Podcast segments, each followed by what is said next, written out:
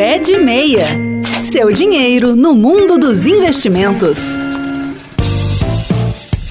Olá, investidoras e investidores, bem-vindos ao Pé de Meia. Eu sou Gesiel Carvalho e hoje eu quero falar com você que está pensando em comprar um carro novo. A compra do carro novo precisa ser muito bem planejada. E para apoiar você nessa organização, preparamos um programa com dicas que podem ajudar a escolher um financiamento ou consórcio, entendendo todos os custos envolvidos. O que levar em conta antes de decidir? Eu já começo dizendo que carro não é investimento, hein? É custo, é passivo. Existe um ditado popular que diz que comprar um carro é o mesmo que ter um filho. A comparação pode ser exagerada, mas traduz uma coisa bem importante. Tanto um quanto o outro exigirão cuidados e gastos por um longo período. Por isso, é importante entender se comprar um carro faz mesmo sentido para você. Pergunte-se: você precisa mesmo de um carro? Quais as mudanças, positivas e negativas, um carro pode trazer para você e sua família? O transporte público tem atendido às suas necessidades até o momento? Você precisa do carro para trabalhar ou pretende utilizar apenas no final de semana? O automóvel representa conforto ou pode se tornar uma fonte de preocupação financeira? Você consegue comprar à vista ou dar uma boa entrada? Se for financiar, a parcela vai caber no seu bolso? O dinheiro que será usado para comprar o carro pode fazer falta em uma situação inesperada? Você já formou a sua reserva de emergência? São perguntas para você pensar se realmente vale a pena você comprar o seu carro.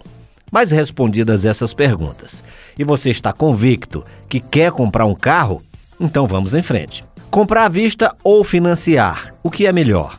Com dinheiro para comprar à vista, você tem nas mãos um grande trunfo, que é poder negociar e conseguir ótimos descontos no carro novo. Se for financiar, a dica é formar antes uma reserva para dar uma boa entrada e reduzir o valor das parcelas. Outra dica de ouro é pesquisar e comparar taxas de financiamentos.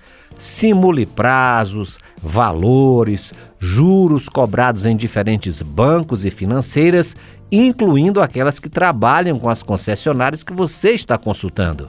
Peça a proposta por escrito e verifique as condições de financiamento em outras instituições. É muito importante fazer essa pesquisa porque isso varia demais de instituição para instituição.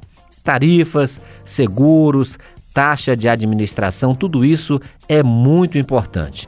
Por isso, ao cotar um financiamento, não pergunte apenas a taxa de juros procure informar-se sobre o custo efetivo total, o CET.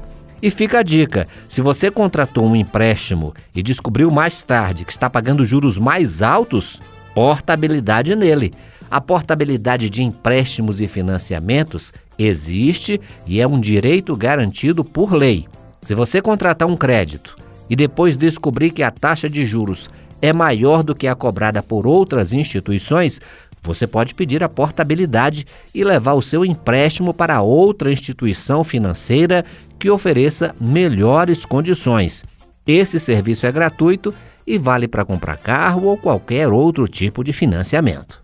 O consórcio pode ser uma opção? Olha, essa é uma boa pergunta para quem quer comprar um carro. Para começar, é fundamental conhecer as características do consórcio, que é uma espécie de comunidade de pessoas interessadas em comprar um automóvel, uma moto ou outro bem.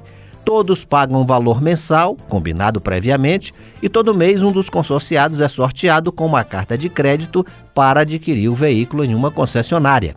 Assim, até o final do prazo definido em contrato, que pode ser de 5 ou de 7 anos, por exemplo, todos serão contemplados. Lembrando que sorteio está aí na seara da sorte, né?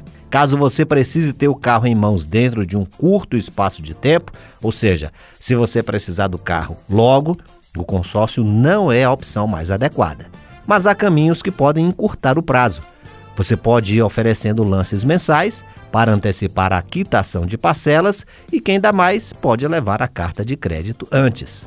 No consórcio não há incidência de juros, apenas das taxas de administração cobradas pela empresa gestora, o que pode fazer com que o valor das parcelas e o custo final seja inferior ao do financiamento.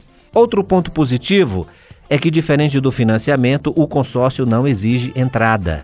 A desvantagem, porém, é que não dá para saber quando vai chegar a sua vez. Agora, dicas para você negociar nas concessionárias. Por mais empolgante que seja a decisão de comprar um veículo, evite demonstrar euforia na hora que estiver na frente do vendedor.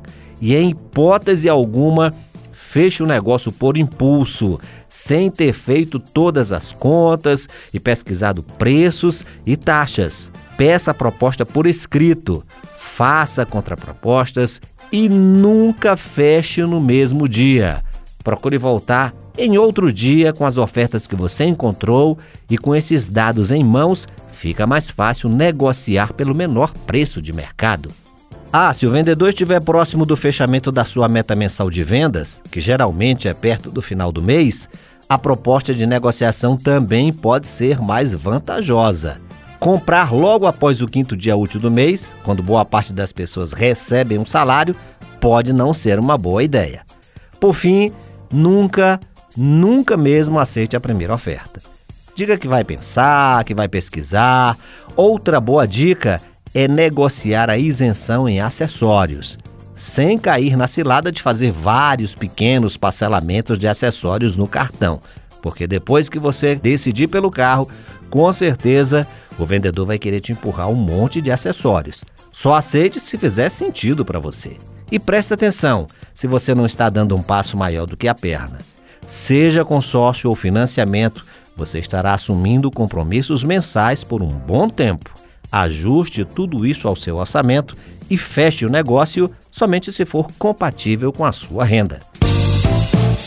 Por hoje é só. Lembrando que você também pode ouvir o Pé de Meia na página da Rádio Senado na internet, senado.leg.br barra rádio ou em podcast no seu agregador de podcasts preferido. Está decidido a comprar um carro novo? Segure a ansiedade, não tenha pressa e pesquise muito. Até o próximo programa. Pé de Meia. Seu dinheiro no mundo dos investimentos.